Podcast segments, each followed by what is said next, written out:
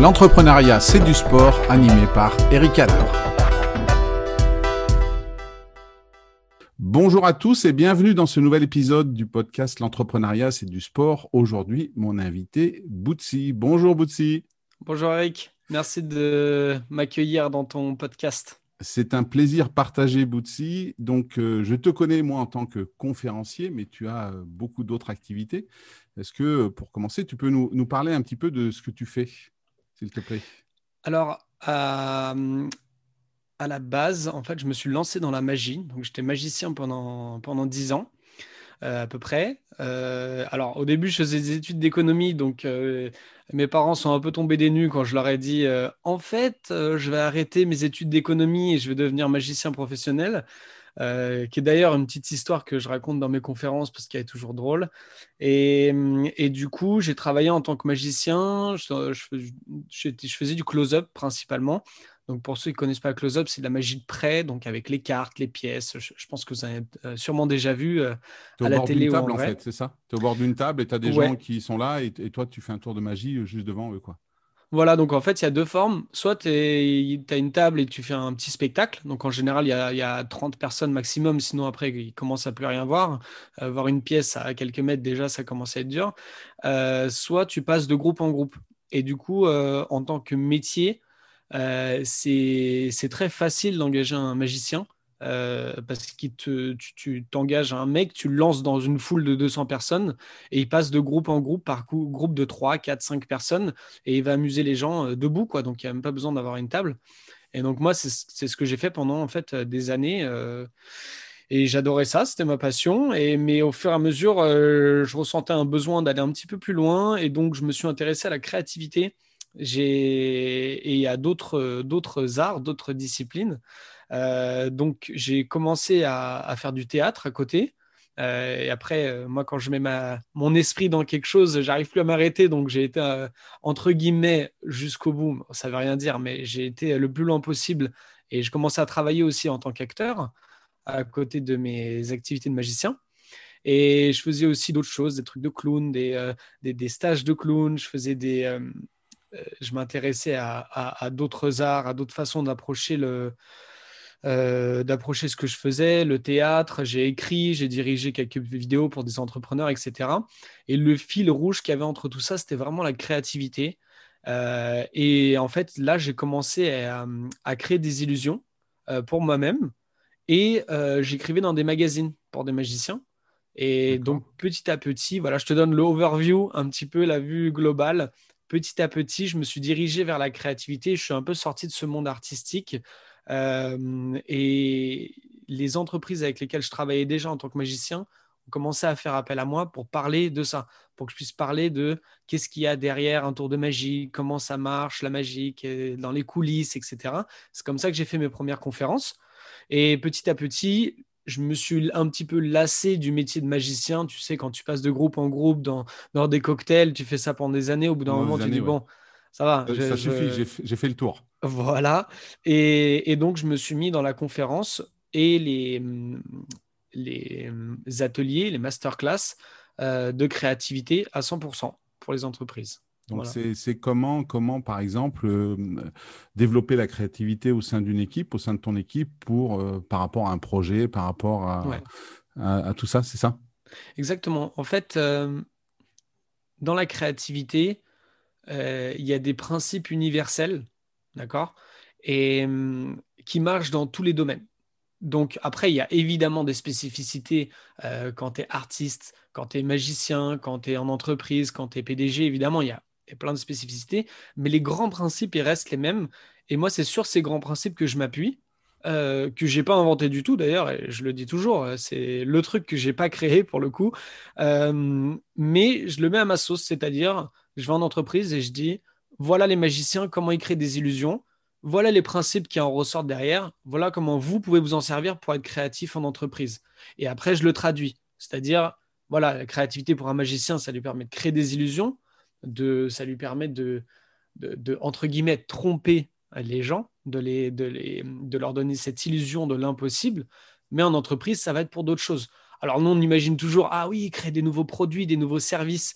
Oui, c'est vrai, mais en fait, ça, c'est 1% de la créativité, parce que la plupart des choses que la créativité permet, c'est dans les solutions du quotidien. Mmh voilà, on est bloqué là-dessus, il faut qu'on crée des solutions on fait appel à notre façon de, en fait, trouver des nouvelles solutions, c'est trouver des nouvelles idées, débloquer des situations, trouver un petit truc pour s'adresser à tel collègue et débloquer le, froid qu'il y a dans votre communication, etc. Donc c'est vraiment ça que je mets en avant et aussi gagner du sens dans ce que l'on fait. Parce que si on fait tout le temps la même chose de manière machinale, euh, c'est là où vraiment ça commence à devenir un boulot un peu monotone et répétitif et la créativité, elle peut amener du fun un peu dans tout ça et nous faire sortir de, nos habitudes, en fait, euh, qui peuvent vite devenir un peu euh, moroses. Mmh, c'est aussi ce qu'on peut retrouver chez certains sportifs. Euh, de l'extérieur, on voit que le côté fantastique, hein, participer à des compétitions, voyager, faire les Jeux olympiques, voire gagner des médailles lors de ces rendez-vous. Et en fait, on se rend compte que s'il n'y a pas cette part de créativité qui renouvelle l'activité, eh bien assez vite, on, peut avoir une perte de motivation. Ouais, et d'ailleurs, je, rebondis dessus. ce, ce qui est important, je pense, dans la créativité, souvent les gens, c'est un mot qui leur fait un peu peur. Moi, je ne suis pas créatif, moi, je c'est pas moi, etc. Et, je pense que la première étape, c'est de personnaliser.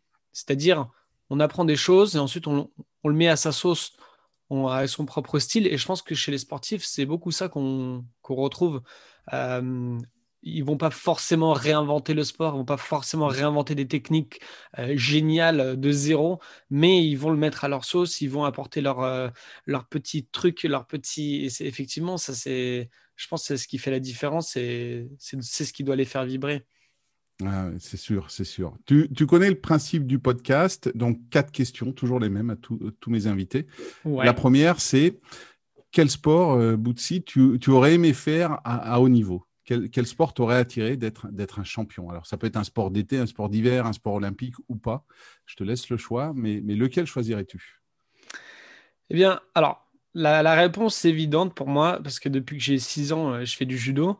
Et, j'ai approché, euh, approché le haut niveau. Je peux pas dire que j'en ai fait à haut niveau, mais euh, j'en faisais quand même en compétition et j'étais un bon judoka. Donc j'ai envie de te dire le judo, mmh parce que c'est vraiment ça que j'ai essayé de faire. Quand tu me posais si tu m'avais posé cette question à 18 ans ou à 19 ans, je te dirais euh, Ouais, je suis sur la route pour devenir un champion au judo et tout. Euh, mais tu sais, avec du recul, euh, je pense que j'aimerais pas en fait faire du sport à haut niveau parce que je, je sais que je sais le travail que ça représente. Je sais, pour avoir côtoyé ce monde-là, je, je, sais que, voilà, comme tu disais, les voyages, le travail, les sacrifices, c'est énormément de choses et je ne serais pas du tout, pas du tout. Euh, je voudrais pas être en fait un sportif de haut niveau. Donc à la fois, euh, si, si, si je devais en choisir un, ça serait le judo parce que c'est mon sport de cœur, c'est le sport qui m'a appris énormément de choses dans ma vie. Euh, euh, j'ai beaucoup d'amis que j'ai rencontrés dans ce sport-là et, voilà, c'était une super école de la vie pour moi. Qu'est-ce que ça t'a appris justement? Qu'est-ce que, qu'est-ce que ça t'a appris justement cette pratique du judo? Qui, te sert aujourd'hui, par exemple, dans ton métier d'entrepreneur, si on peut faire le lien? Alors déjà, dans la vie, d'une manière générale, euh, le judo, c'est, euh, il y, a plein de, de valeurs qui tournent autour du judo. Alors, ça a été euh, occidentalisé parce qu'à la base, les valeurs, d'après ce que j'ai compris, n'ont pas été exprimées comme ça au Japon. Mais les gars, quand ils l'ont apporté en France, ils ont voulu faire connaître en France, ils ont sorti, en fait, ils ont extirpé un peu ces, principes qu'il y a derrière l'esprit du judo. Euh, et ils l'ont vraiment euh, mis sous forme de huit valeurs que j'arriverai pas à t'énumérer, je vais toujours en oublier une, euh, mais je sais qu'il y a amitié, sincérité, courage, etc. mais le grand, le slogan, j'ai envie de dire, du, judo, c'est entraide et prospérité mutuelle. et il y en a, alors il y en a plusieurs, hein, le mec qui a inventé ça, Jigoro Kano, qui est un, un génie, il, est, il, est, parti en fait du jujitsu et d'autres arts martiaux, et il a créé un, il a créé ça euh, cet art martial, en fait, qui n'est pas censé être un, art martial, mais vraiment euh, une école de la vie. Donc, il a enlevé toutes les techniques trop dangereuses, genre je te casse un doigt, machin, pour que ça puisse devenir être une pratique où tu te blesses pas normalement, à moins que tu mhm. fasses ça. évidemment, au niveau, on se blesse toujours euh, dans tous les sports. Mais... Oui, on va, au bout, quoi. Voilà. il, peut, il peut y avoir des blessures, bien sûr.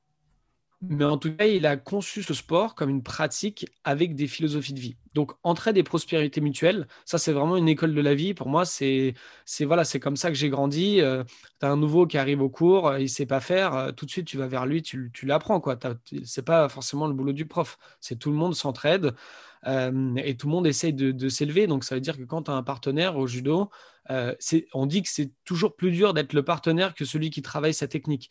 Donc, par exemple, l'autre qui travaille une technique, il faut être un bon partenaire. Du judo, on mm. dit ça. Ça veut dire qu'il faut se tenir droit, mais pas trop fort parce que sinon l'autre il n'arrive pas à placer son truc pendant l'entraînement, mais euh, pas trop mou sinon euh, c'est pas réaliste, etc. Et, ça en fait ça fait partie de, cette philosophie. Et je pense que ce qui m'a aidé en tant qu'entrepreneur, alors évidemment il y a tous les trucs amitié, courage et tout, tous ces trucs là, sincérité, c'est vraiment des valeurs qui quand on était petit on avait des autocollants, on avait non, des, aimants et on collectionnait les valeurs. T'imagines, tu fais ça à 8 ans, on collait, ouais, j'ai le courage et tout, on collait ça sur notre frigo. Euh. Génial. ouais, c'est trop bien. Et euh, c'est pour ça que je pense que euh, le judo pour les gamins, même s'ils continuent pas plus tard, c'est une super école de la vie. mais il y a un autre truc, c'est aussi meilleure utilisation de l'énergie. Et ça, au judo, c'est extrêmement important. Ça veut dire qu'un mec qui a, une force gigantesque, tu laisses bah, le truc, l'image classique du taureau, tu vois, qui vient vers toi, bah, tu mets ton pied en croche-patte et il tombe. quoi. Tu n'essayes pas de contrer avec la force brute. Et ça, dans l'entrepreneuriat, je pense que c'est vraiment quelque chose qui me sert, qui est ancré en moi. Et tu vois, avant ce podcast, je ne l'avais pas exprimé comme ça, tu vois. Euh, mais je pense que meilleure utilisation de l'énergie, c'est vraiment quelque chose pour moi qui est l'optimisation de l'énergie et de mettre ce qu'il faut pour avoir un maximum de résultats, c'est extrêmement important euh, pour moi aujourd'hui. Du coup, tu, parlais d'entraide et prospérité dans, le judo. Aujourd'hui, quand on parle du terme entrepreneur, euh, l'idée qui vient en tête, c'est souvent l'entrepreneur individuel. Est-ce que tu crois que c'est quand même possible cette entraide et prospérité dans, ce monde qui est de plus en plus euh, compétitif de l'entrepreneuriat Et est-ce, qu'on peut quand même faire des choses qui ramènent ces valeurs du judo, l'entraide et la prospérité? Bah, je pense que nous deux, on a un bon exemple déjà. C'est vrai. On, s'entraide, on se donne des tips. Euh, on est tous les deux conférenciers. On pourrait dire euh, que sur le papier, on est euh, concurrents ou je sais rien. Mais en fait, moi, ce que j'ai appris, et, et c'est marrant parce qu'au début, quand j'ai commencé la magie, j'étais pas trop dans cet état d'esprit-là. Je pense que quand on commence quelque chose en tant qu'entrepreneur, on a un peu cette peur de l'autre qui reflète un manque de confiance en soi. Mmh on se dit, ah, mon concurrent, machin, mais en fait, c'est juste qu'on n'a on pas confiance en son propre capacité, en son propre succès. Et donc, on, voit la compétition comme un miroir un petit peu de notre peur. Et au moment où je me suis ouvert à d'autres magiciens, au moment où j'ai commencé à, à appeler d'autres magiciens, à leur dire, ah voilà, moi aussi je suis magicien, on pourrait se rencontrer pour faire des tours, non seulement c'était beaucoup plus fun parce que euh, bah, parce que tu, tu vois d'autres gens qui font la même chose que toi. Et, tu partages ta passion, quoi. Voilà. En plus, on s'apprenait des trucs, des tours de magie, on se partageait des, des, des tours. Mais en plus, mon business a complètement. Euh, j'ai eu beaucoup plus de demandes, puisqu'on se refilait en fait des demandes les uns les autres sur des dates où on n'était pas dispo, sur des trucs où ils cherchaient un magicien qui faisait ça, mais moi en fait, je fais pas trop de scènes, ah mais moi je parle pas anglais. on se refilait des trucs. Et dans les deux sens, avec d'autres magiciens, alors évidemment, entraide et prospérité mutuelle, tu euh, tu peux pas compter. Hein. Tu peux pas dire, ah bah lui est deux, moi c'est un, etc. Euh, faut soit tu fais ça très méthodiquement en mode business. Euh, quand je te donne un truc, je prends une commission de tant de pourcents. Tant que tu me donnes un truc, je prends une commission de tant de pourcents. Soit tu comptes pas et tu dis on est une grande famille, mais c'est dur de faire un entre deux. Mais moi je pense que c'est carrément possible et, et moi j'ai toujours privilégié ça, cette ouverture. Je sais qu'il y en a qui sont très protecteurs et ça se défend en business. Il y a des mhm. situations où ça se défend. Donc moi, je leur en veux pas, ces gens-là. Mais je trouve qu'on passe à côté de quelque chose. Parce que du coup, tu es dans ton coin.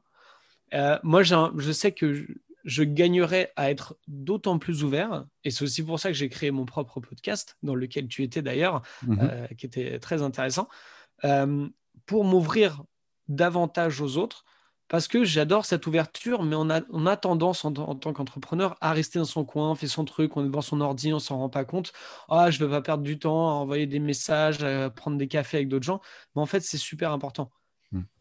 C'est vrai, c'est vrai, tu as, raison. Et, on le voit tous les jours. On, a, nous, cet échange entre nous. Euh, la preuve, puisque j'ai participé à ton podcast, tu participes au mien. Euh, mais on apprend à chaque fois, parce que ce que tu me dis depuis le début de, cette émission, de cet épisode, ben, on n'en avait encore jamais parlé. Donc, ça m'intéresse. on a parlé du judo, donc le sport. Est-ce qu'il y a un sportif ou une sportive, alors je ne sais pas si ça va être dans le judo, qui, qui t'a inspiré ou, ou que tu as admiré et, dans, dans, lequel tu, des fois, tu as essayé de prendre des choses? Ouais, carrément. Alors, euh, alors il y, a deux, y a deux sports. Parce que, en fait, j'ai, dans le judo, j'ai un peu quitté le judo euh, au moment où j'ai arrêté d'en faire euh, avec un but de compétition dans la tête. Mmh et je, je, me suis mis en parallèle au sambo. Alors, mmh pour ceux qui ne connaissent pas le sambo, c'est un sport de combat russe qui a deux grandes facettes. Il y en a un, c'est le sambo sportif, qui ressemble beaucoup au judo, avec des règles un peu différentes, mais même principe, tu as une veste, le but c'est de jeter l'autre sur le dos, tu gagnes des points euh, comme ça, et pas de coups. Euh, et, des combats au sol, mais donc au sambo, tu as plus de clés euh, possibles. Et l'autre facette du sambo, c'est le, le sambo combat, qui ressemble mmh. beaucoup à l'UFC. D'accord. Et dans, ma vie, en fait, j'avais, j'avais fait beaucoup de. Enfin, j'avais beaucoup. J'avais fait pas mal de, de pieds-points. J'avais fait du taekwondo, du kung-fu, un peu de boxe, etc. Euh, et, donc, euh, j'ai adoré le sambo euh, parce que ça permettait justement d'allier en fait plein de trucs que j'avais appris, le combat au sol, les pieds-points. Le... Alors, là où je suis le plus efficace, c'est toujours en sportif, évidemment, parce que ça se rapproche beaucoup du judo. Mais le sambo, ça m'a aussi fait comprendre pas mal de choses sur les sports de combat et j'apprécie mieux l'UFC tel qu'il est aujourd'hui donc le MMA, pour euh, ceux qui ne savent pas ce que c'est, c'est le Mixed Martial Arts. Donc c'est euh, en gros c'est euh, l'octogone. Voilà l'octogone de l'extérieur. On a l'impression que c'est vraiment tout est permis, mais aujourd'hui, alors au début c'était un peu ça, mais aujourd'hui c'est vraiment un sport avec des règles pour pas que les gens se blessent trop. Il y a quand même, ça fait mal quand même, mais pour pas qu'ils se blessent trop, mais c'est ultra technique. Et donc, euh, pour revenir à ta question, euh, si j'avais dû répondre à, ta question, euh, pareil, un petit peu dans le passé où j'étais à fond dans le judo, j'aurais dit Nomura, qui était triple champion olympique de judo en moins de 60 et qui c'était vraiment le modèle de beaucoup de gens en fait parce que c'était le mec hyper humble qui arrivait aux compétitions, qui sortait des trucs techniques incroyables le gars savait tout faire en judo, il connaissait énormément de techniques, euh, il, gagnait tout. C'était un modèle euh, super. Euh. Et donc, j'ai rencontré ce mec-là. Ah, super. En stage au Japon. Bon, je n'ai pas combattu contre lui. Hein, C'était même pas Deux secondes. Non, non, non, c'est clair. mais il, était super impressionnant. Il avait une aura quand il venait à l'entraînement. C'était incroyable. mais, mais tu vois, aujourd'hui, euh, je t'ai raconté tout ça sur, euh, sur mon parcours parce que euh, il y a des mecs que j'aime bien à l'UFC. alors l'UFC c'est la ligue du MMA, donc c'est un peu c'est une des, des marques qui permet aux, combattants de MMA de se de se, de, de se castagner. Et il y en a un qui est super connu en ce moment, c'est McGregor. Enfin, Conor, Conor McGregor. Conor McGregor. Moi, j'adore ce mec-là pour des raisons qui sont complètement différentes de Nomura. Tu vois, parce que Nomura, je te disais, quelqu'un de humble mhm. euh, qui arrivait et qui, faisait le truc et tout. McGregor, il est on humble. Peut dire ça de McGregor. Hein et eh ben, figure-toi ah. que quand tu regardes des interviews de lui, parce que j'ai quand même pas mal geeké sur ce mec-là, euh, j'ai regardé beaucoup d'interviews, j'ai regardé beaucoup de trucs qu'il faisait, et il est vachement humble en fait. Ah bon? Mais, mais en fait, c'est ça que j'adore dans ce personnage, c'est qu'il a une personnalité multifacette. Il a ce côté business et tout ce qu'il fait, euh, vraiment, quand il, quand il s'habille en costard, qui fait la grande gueule et qui, qui clash les autres, c'est vraiment pour faire le show. C'est vraiment pour, pour le business. Et moi, j'aime bien ce, ce côté-là parce qu'il a une personnalité vraiment marrante et flamboyante, on peut dire. Mais quand tu, tu l'écoutes, il, a ce, il a un côté aussi humble. Alors, il n'est pas parfait.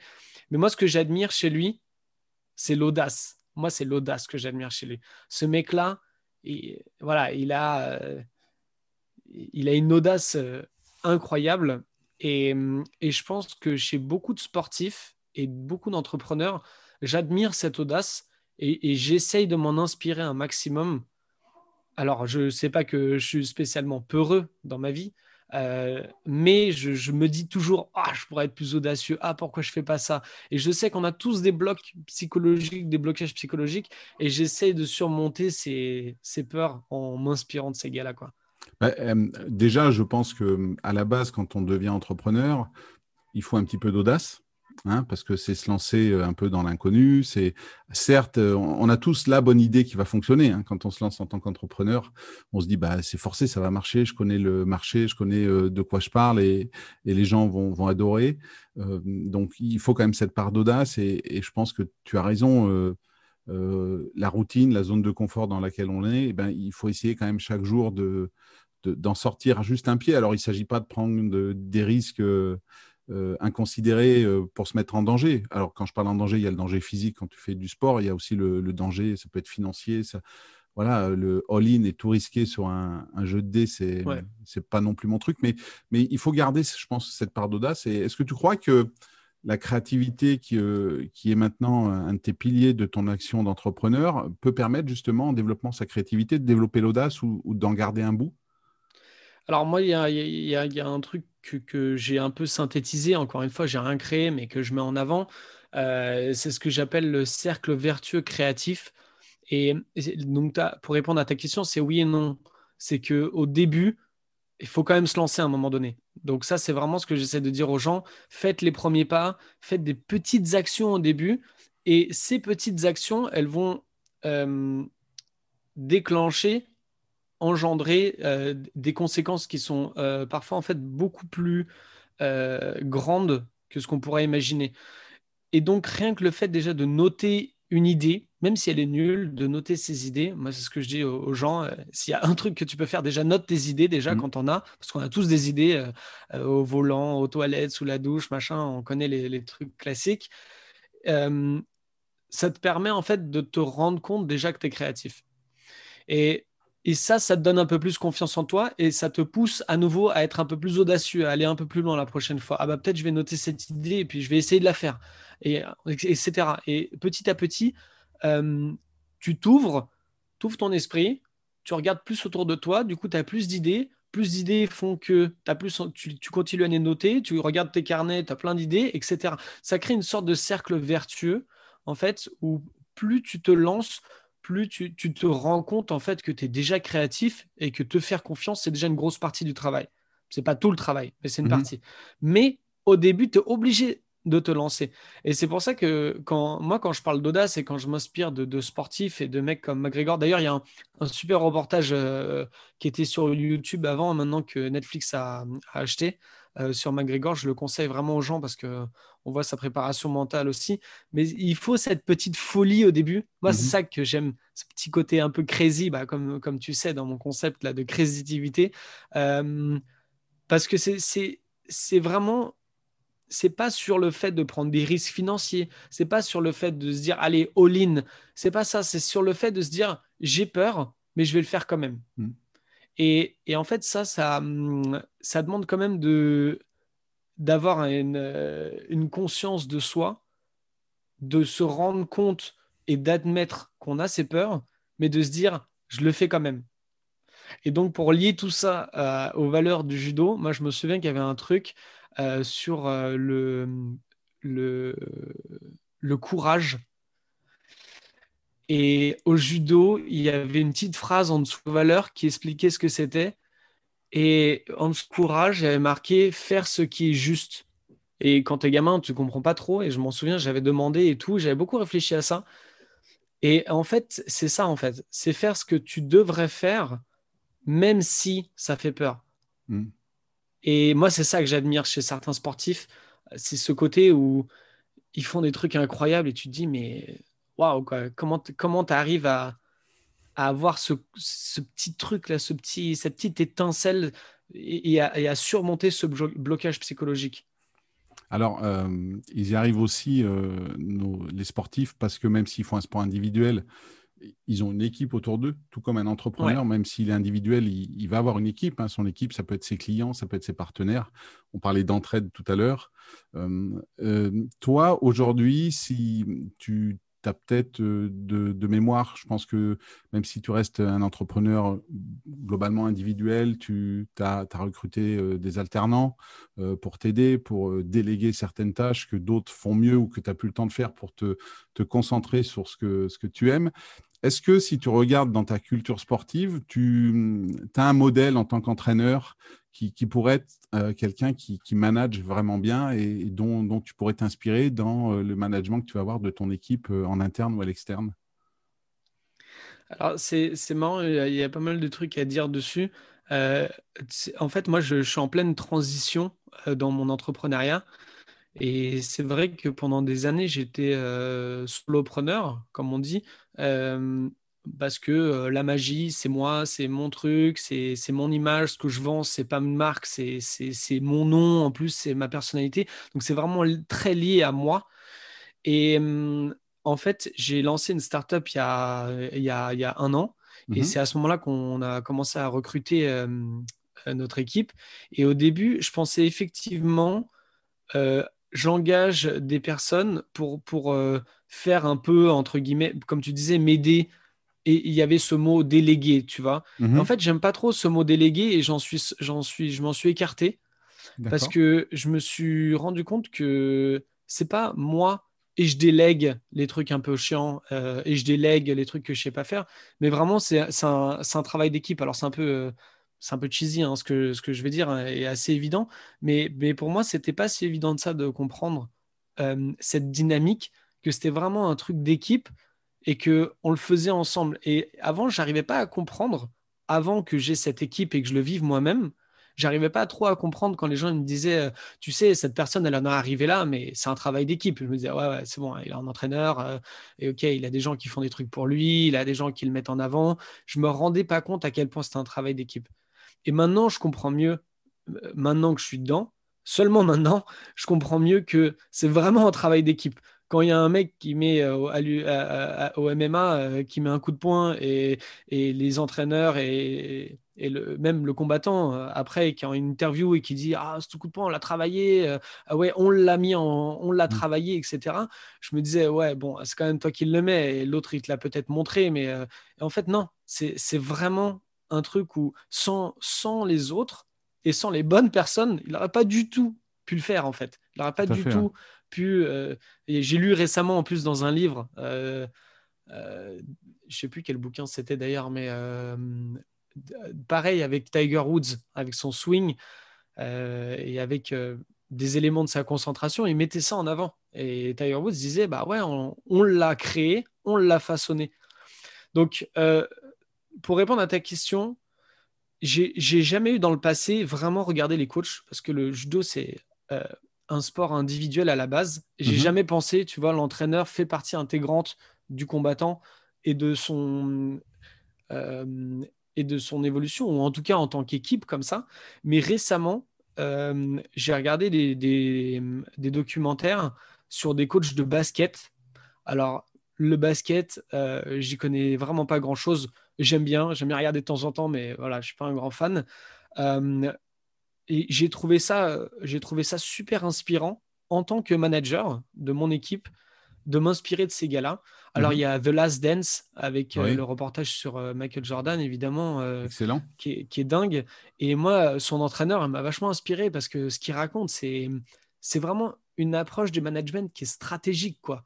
C'est pas on va juste euh, aller les gars, on y va, on les rebooste, euh, la carotte et le bâton. Euh, si tu y arrives, tu vas gagner la médaille. sinon, tu es viré. Les entraîneurs, ils les encouragent vraiment à faire des, choses, à sortir de, ce qu'ils connaissent. Et par exemple, il, les a sensibilisés à faire de la méditation. Ce qui n'a rien à voir avec le basket, tu pourrais te dire. Alors oui, la préparation mentale, mais les, mmh. joueurs se disaient, ils se regardaient qu'est-ce qu'on fait là, etc.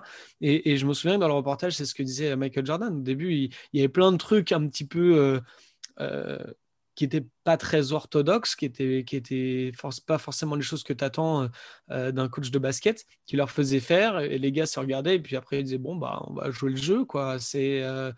Et en fait, ils en ressortaient grandis, ils avaient appris des choses qu'ils n'auraient pas cru apprendre. Et moi, j'adore cette approche-là. Et récemment, j'ai vu un autre truc sur encore un coach de basket. Et, il racontait une histoire qui était vraiment aussi inspirante. il disait que pour il voulait gagner le championnat. Et dans le gymnase, il y avait euh, toutes sortes de bannières. Tu sais, ils ont gagné tel championnat. Mhm. Euh, ils font ça beaucoup, les Américains, oui. Voilà. Et, euh, oui, bah, à la NBA. Et cette équipe-là n'avait pas gagné le championnat. Donc, quand elle s'entraînait dans le gymnase, elle voyait les bannières des autres équipes dans le passé qui avaient gagné euh, le championnat. Et donc, elles avaient la pression, mais elles n'avaient pas forcément un but à atteindre. Et en fait, le mec a vu que dans toutes ces bannières, il y avait un trou quelque part. Il y avait un espace. Mhm.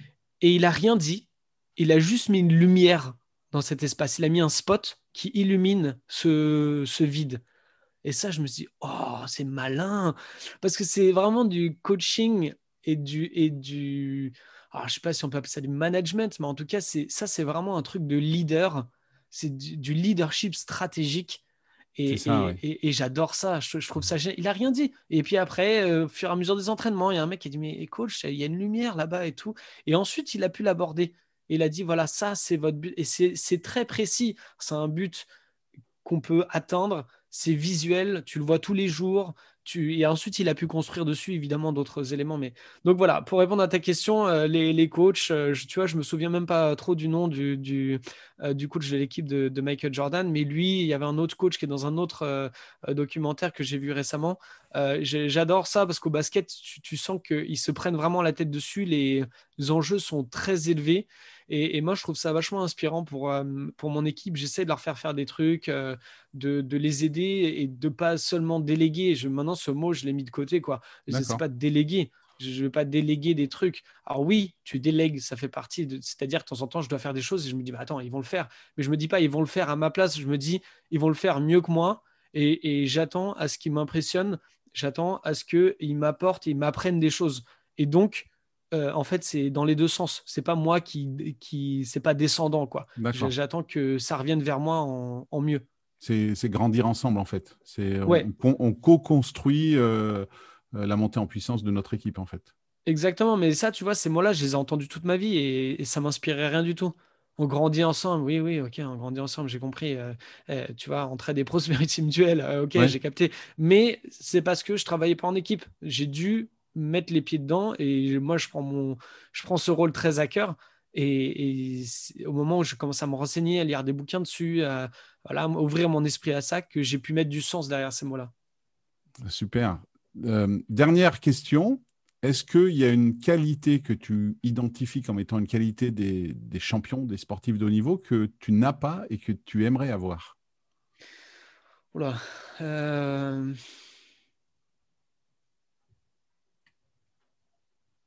c'est un peu difficile ça. Euh, bah, comme ça, je dirais, on en a parlé tout à l'heure, de l'audace. Mm-hmm. Et, de temps en temps de se lancer dans un truc où tu te dis, mais il est dingue de faire ça. quoi. Euh, peut-être que. Euh, alors, je dirais pas que je ne l'ai pas du tout, mais je sais que de temps en temps, je suis un peu trop cérébral dans mon approche. Alors, ça va, ça va être lié à l'audace, mais plus spécifiquement, je pense qu'il y a une qualité des sportifs, euh, et j'avais lu des bouquins dessus d'ailleurs, euh, c'est de pouvoir débrancher un peu son, son côté rationnel et son côté euh, cérébral dans certains moments pour se lancer et, et, pour avancer sans forcément être bloqué par cette paralysie, par l'analyse, comme on dit en anglais, la analysis paralysis. Et, et, ça, il y a des sportifs qui le font très bien en compétition euh, tous les, je pense que tous les grands sportifs arrivent à débrancher une partie de, ce cerveau et ils font confiance au travail qu'ils ont fait avant. Je pense que tu le diras avec des meilleurs mots euh, que moi, c'est toi l'expert. Mais euh, ouais, moi, je pense que de temps en temps, je réfléchis trop, je me pose trop de questions et du coup, ça, ça peut un peu me bloquer. Et, j'aimerais bien, mais c'est pour ça que j'admire toujours ce même genre de personne. Tu as l'impression que le jour J, le gars, il, s'est dit, bon, je me suis préparé, maintenant c'est bon, je débranche, clac, et maintenant je, suis sur mon, je fais confiance à ma préparation, euh, à, notre préparation, parce qu'on parlait d'équipe, tout ce qu'on a euh, travaillé ensemble, maintenant il n'y a plus qu'à. Euh, et ouais, ça, j'admire ça, et rester évidemment dans, dans le moment présent avec avec de, pouvoir réagir et de réfléchir stratégiquement dans le moment présent, mais sans se laisser envahir par eh, la petite voix qui vient douter, qui vient. Alors moi, c'est pas vraiment le doute, mais c'est reposer des questions. Elle vient, elle vient me faire douter en posant des questions. C'est l'intellect qui, est trop. On ne va pas dire que je suis trop intelligent, mais c'est l'intellect qui est trop présent. Qui, qui il y a toujours cette petite voix qui va, euh, voilà, de remettre en question. Mais t'as pensé à ça, etc. Donc moi, j'admire quand il y a des gens qui sont là à 200% dans leur truc et qui font pas juste un pas. Ah, on se pose une question. Peut-être qu'il faut revenir en arrière. Ok, on fait un demi pas. Non, ils vont, ils courent quoi. Ils vont à 200%. Et ouais, ça, j'admire, euh, j'admire ça. En fait, c'est exactement ça. C'est ce que je dis dans mes, mes coachings ou mes formations, voire mes conférences. Euh, pour moi, le, jour J, le jour de l'action, pour un, sportif, il n'a qu'à reproduire ce qu'il a fait à l'entraînement de la meilleure des façons possibles. C'est-à-dire que pour lui, le plan, il doit, il doit être dans sa tête euh, clair comme du cristal. Et quand je parle du bobsleigh, par exemple, on a une vingtaine de virages enchaînés on doit savoir exactement ce qu'on a envie de faire dans ces 20 virages, quelles, actions on doit faire sur nos manettes pour diriger notre, bob, notre engin.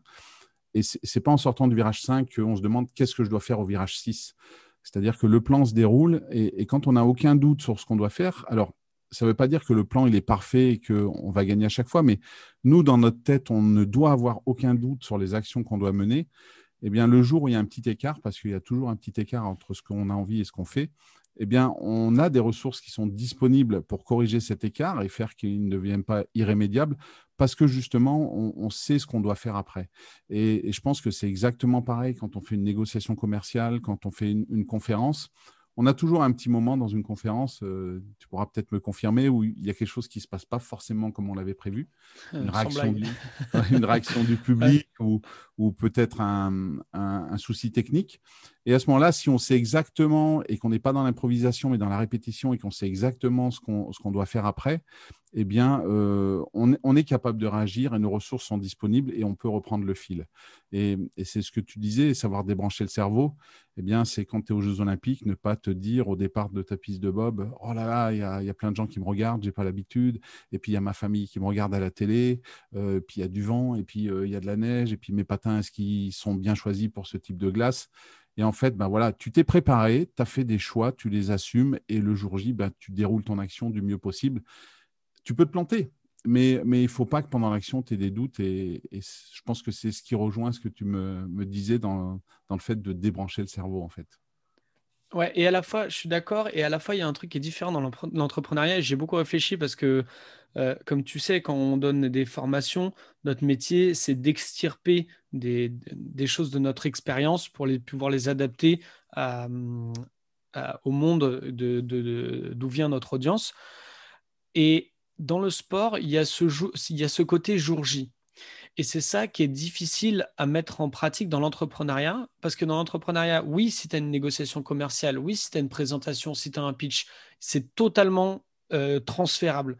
Et, ça, d'ailleurs, dans le théâtre, je fais une petite digression, euh, en tant qu'acteur, c'était quelque chose qui se rapprochait énormément du sport, parce que il te disait, euh, en fait, il y a énormément de préparation dans, quand, un vrai, euh, quand tu veux être un vrai acteur.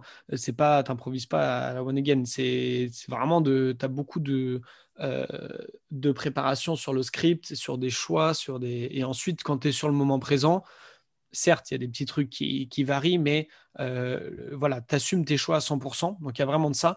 Et, et moi, mes meilleurs profs, ils me disaient, tu débranches quoi tu fais confiance à ta préparation mm. et c'est parti. Ton texte, tu le connais, il est dans tes gènes, euh, il est dans ton, ton sang, tu vois, tellement tu l'as répété. Voilà. Mm. Et, tu, et maintenant, tu n'es plus, plus que dans la réaction et tu déroules euh, ce, que tu as préparé. Donc, ça, c'est valable. Pardon? Fais-toi confiance. Exactement. Donc, ça, c'est totalement valable et transférable, comme tu le disais, euh, sur une négociation commerciale ou un pitch. Moi, je pense que ce qui est difficile, c'est que dans l'entrepreneuriat, tu as très peu. Alors, ça dépend complètement de quel entrepreneur tu es. Si tu es, en mode un peu commercial et que ton, tu dois faire beaucoup de prospection, évidemment, tu as énormément de moments précis, de pitch, etc. Et tu vas en avoir quoi qu'il arrive. Mais en fait, dans, le quotidien, c'est à la fois statique et à la fois dynamique. Et ça, ça se rapproche énormément des échecs. Alors moi, je suis un fan d'échecs, donc évidemment, euh, j'aime bien voir la vie aussi comme ça. Euh, Et les échecs, c'est à la fois statique et à la fois très dynamique. C'est-à-dire que tu peux, tu vois un échiquier, ça bouge pas. Hmm. Tu vois, tu vois le truc, c'est à moins que tu fasses une partie ultra rapide, euh, voilà. Mais en, réalité, ça bouge pas. Tu as un plan, mais tu peux pas juste dérouler ton plan parce qu'il y a des événements extérieurs qui font que ton plan il doit rester flexible pour que tu puisses, euh, tu puisses être agile et le, et le, remettre en cause en fait, te réadapter. Et, et je pense que c'est euh, les échecs, c'est beaucoup moins euh, on, peut, on peut beaucoup moins en tirer des leçons sur euh, un pitch ou sur euh, une négociation commerciale parce que tu n'es pas vraiment dans l'action et tu déroules comme tu l'expliquais tout à l'heure avec le bobsleigh. Par contre, dans le quotidien et dans une carrière d'entrepreneur et dans les choix qu'on doit faire et dans la réflexion, ça s'en rapproche énormément. Parce que tu as un plan, tu dis je vais bouger mon cavalier là, sûrement qu'il va prendre, on va échanger. Évidemment, le mec fait jamais ça. Et du coup, tu dis «Hmm, ok, alors mon plan c'était ça, qu'est-ce que je vais garder, qu'est-ce que je vais pas faire? Et tu es obligé de super bien regarder et d'être hyper focus sur ces trucs-là. Parce que euh, même si tu te dis, et c'est souvent le piège, tu te dis allez, je vais faire ça parce qu'il va prendre et je vais reprendre. Et ben en fait, le mec, quand il reprend pas, tu te dis merde, dans ce cas-là, j'aurais dû être plus flexible parce que j'ai joué un coup qui, où j'ai je m'attendais à ce qu'il fasse ça. Et donc, en fait, dans une carrière d'entrepreneur, je trouve que c'est, ça s'en rapproche beaucoup plus des échecs que d'un sport d'action comme le judo ou, le MMA ou le bobsleigh, parce qu'il y a, y a cette euh, stratégie euh, qui doit rester flexible et cette réadaptation euh, mentale et émotionnelle. Tu as la mmh. pression, tu n'as pas envie de changer ton plan, tu t'es dit non, j'ai dit que je faisais ça, c'était ça mes objectifs, mais tu dois quand même le changer, sinon tu cours à ta perte. Donc c'est hum, voilà, il y a, ce côté jour J, il y a ce côté euh, le quotidien qui est à la fois statique et à la fois dynamique. Alors on a, on a aussi, euh, même si nous le jour J est, vraiment, euh, on a vraiment un jour J énorme hein, dans, le sport, surtout dans des sports peu médiatiques comme j'ai pu faire, où ben voilà, si tu rates les Jeux Olympiques, c'est une vitrine énorme pour nous, il faut, faut pas le rater, ça nous permet de, de continuer à, à être professionnel dans ce sport quand on réussit les jeux. Mais, mais on a aussi quand même, euh, peut-être pas aussi marqué que ce que tu viens de, de, le dire, mais quand même cette capacité et cette agilité parce que euh, euh, les adversaires inventent des choses, font hmm. de nouvelles techniques, de, nouveaux matériaux. Je sais que nous, ben, le, le bobsleigh, c'est un sport mécanique, hein, c'est le seul sport mécanique des sports d'hiver mais il y a toujours des nouveautés qui sortent et tu peux avoir ton plan de 10 ans, j'ai le meilleur bob du monde et deux mois après, ben, tu prends une seconde par manche et tu es obligé de changer. Donc, euh, mais, mais, je rejoins ce que tu dis et c'est vrai que nous, on a, vraiment ce jour J très marqué de championnat du monde, de championnat d'Europe, de Jeux olympiques qui font un focus énorme. Et ça, les entrepreneurs ne l'ont pas forcément. Peut-être quand ils organisent, par exemple, un gros événement, si toi, tu organises chaque année un, gros événement, où là, tu as un focus énorme sur ce que tu fais, tu, tu, investis beaucoup de temps et d'argent là-dedans, et, c'est important pour toi. Mais, mais pour la majorité des entrepreneurs, c'est un petit peu différent. Et, c'est vrai que ton, ton apport éclaire beaucoup sur, euh, sur comment on peut, on peut envisager son métier d'entrepreneur, et je te remercie pour ça. Et, tu sais, dans, dans le MMA, c'est pareil. On parlait de McGregor, il a combattu là, il n'y a pas longtemps, le 23 janvier, euh, contre un mec qui, sur le papier, alors ça veut tout jamais rien dire, mais qui sur le papier est moins fort, dans le sens où il a déjà perdu contre McGregor. Mhm. Sauf que ce mec-là s'est accroché, et donc c'est vraiment un, beau combat. Alors de l'extérieur, ceux qui connaissent rien ou qui critiquent le MMA vont dire ouais c'est des bourrins, ils se mettent des droites, etc. En fait, il y a toute une histoire et toute une stratégie en amont, comme, comme tu disais, euh, euh, et c'est vrai que c'est valable dans plein de sports, parce que euh, pour moi, McGregor est plus technique mhm. que le mec en face, mais l'autre il apprend constamment. Alors, c'est vraiment le, ce mec-là, en c'est très respectable dans ses interviews. C'est, ça se voit que c'est une, belle personne en dehors. Euh, et il a, il a constamment appris, il s'est amélioré. Et tous les pronostics, les, spécialistes, ils ne savaient pas quoi dire. Parce qu'ils disaient, oui, il a déjà perdu contre McGregor, mais, mais c'est plus, plus le même qu'avant maintenant. Le mec, il, il, continue à apprendre, il continue à faire sa stratégie. Et il a gagné grâce à sa stratégie. Il a gagné contre McGregor parce qu'au début, il s'en prenait plein la tête, mais la stratégie, c'était tu tiens le premier round parce que McGregor, il est explosif au premier round et il peut te mettre KO rapidement. Après, il va commencer à se fatiguer, toi, tu, mets tu, déroules ta stratégie. Et sa stratégie, c'est qu'il tapait toujours la jambe avant. Et le mec, il a sorti un, coup de pied derrière les fagots. En fait, il lui tape sur le, au niveau du mollet, vers le, le mollet tibia. Il tape euh, à cet endroit-là et ça fait qu'en fait, ça te paralyse le, mollet une fois que tu t'es pris 5-10 euh, coups dans la jambe. Donc lui, il s'en est pris plein la tête mais il tapait McGregor à cet endroit-là précisément pendant tout le premier round. Et au deuxième round, ça a commencé à jouer. Donc l'autre, il commençait à être un peu instable, il, arrivait, il esquivait moins, ça, ça le gênait. Et c'est là que l'autre l'accueillit. Euh, il a pu le mettre, euh, il, il, a, il a gagné au point en fait euh, après. Donc il y, y a effectivement cette stratégie, mais c'est de l'extérieur, je pense que que ça soit le bobsleigh ou n'importe quel sport, on, on se rend pas compte de ces choses-là. On est obligé d'être dans le game pour, pour s'en rendre compte. Bah, écoute, me- merci pour euh, cet échange, cet éclairage intéressant. Avant de conclure, euh, tes projets immédiats, euh, Boutsi, tu, qu'est-ce que tu as en place? Qu'est-ce que tu mets? Je sais que tu as écrit euh, plusieurs, plus- plusieurs livres. Est-ce qu'il y en a un autre en préparation ou est-ce que t'es... Quels, quels sont tes projets là immédiats ou à plus long terme? Alors, là, je me réadapte. On parlait d'adaptation et d'agilité face à, à des circonstances extérieures. C'est ce que je fais avec la conférence. Parce que la situation actuelle ne nous permet pas d'être dans des salles avec euh, 1000 personnes. Donc, euh, euh, la seule salle où je peux être, c'est mon salon. Donc, euh, on en parlait euh, tout Mhm. à l'heure. Je vais, je m'a- je m'adapte au virtuel. euh, je teste du matériel euh, pour faire un, mes conférences en fait sur euh, de manière différente, que ça, avec un fond vert, euh, que ça soit bien présenté, de rendre cette expérience vraiment, euh, vraiment, vraiment sympathique, vraiment mémorable, et pas que ça soit ah, hein, on est obligé de le faire en virtuel et ça va être réunion un peu chiante. Donc voilà, j'essaie de rendre, de, de rendre ça, de, trans, de faire cette transition, on va dire, digitale dans la conférence. Euh, le livre, effectivement, j'ai un livre. Donc, pour ceux qui sont intéressés euh, d'améliorer leur créativité, euh, le livre s'appelle La magie de la créativité. Euh, voilà, il est disponible sur Amazon. Donc, Je mettrai un livre qui coûte. dans le podcast, sur, dans la voilà, description du podcast. parfait. Parfait. Il est en anglais aussi. En anglais, il existe aussi sur Kindle. En français, c'est un livre qui est, que j'ai écrit de manière. c'est c'est un livre qui est très simple à lire, qui n'est pas tortueux. Euh, je l'ai écrit de sorte à ce qu'on puisse l'ouvrir à n'importe quel endroit et qu'on tombe toujours sur un nouvel outil ou un, ou un outil en tout cas inspirant. Euh, donc on peut le lire de bout en bout ou juste l'ouvrir comme ça et il n'est pas très long et c'est voilà, vraiment un, livre qui se veut pratique. Et figure-toi qu'il n'y a pas un nouveau livre que je vais ressortir, mais il y a des passages que je suis en train de réécrire et j'ai commencé ce matin.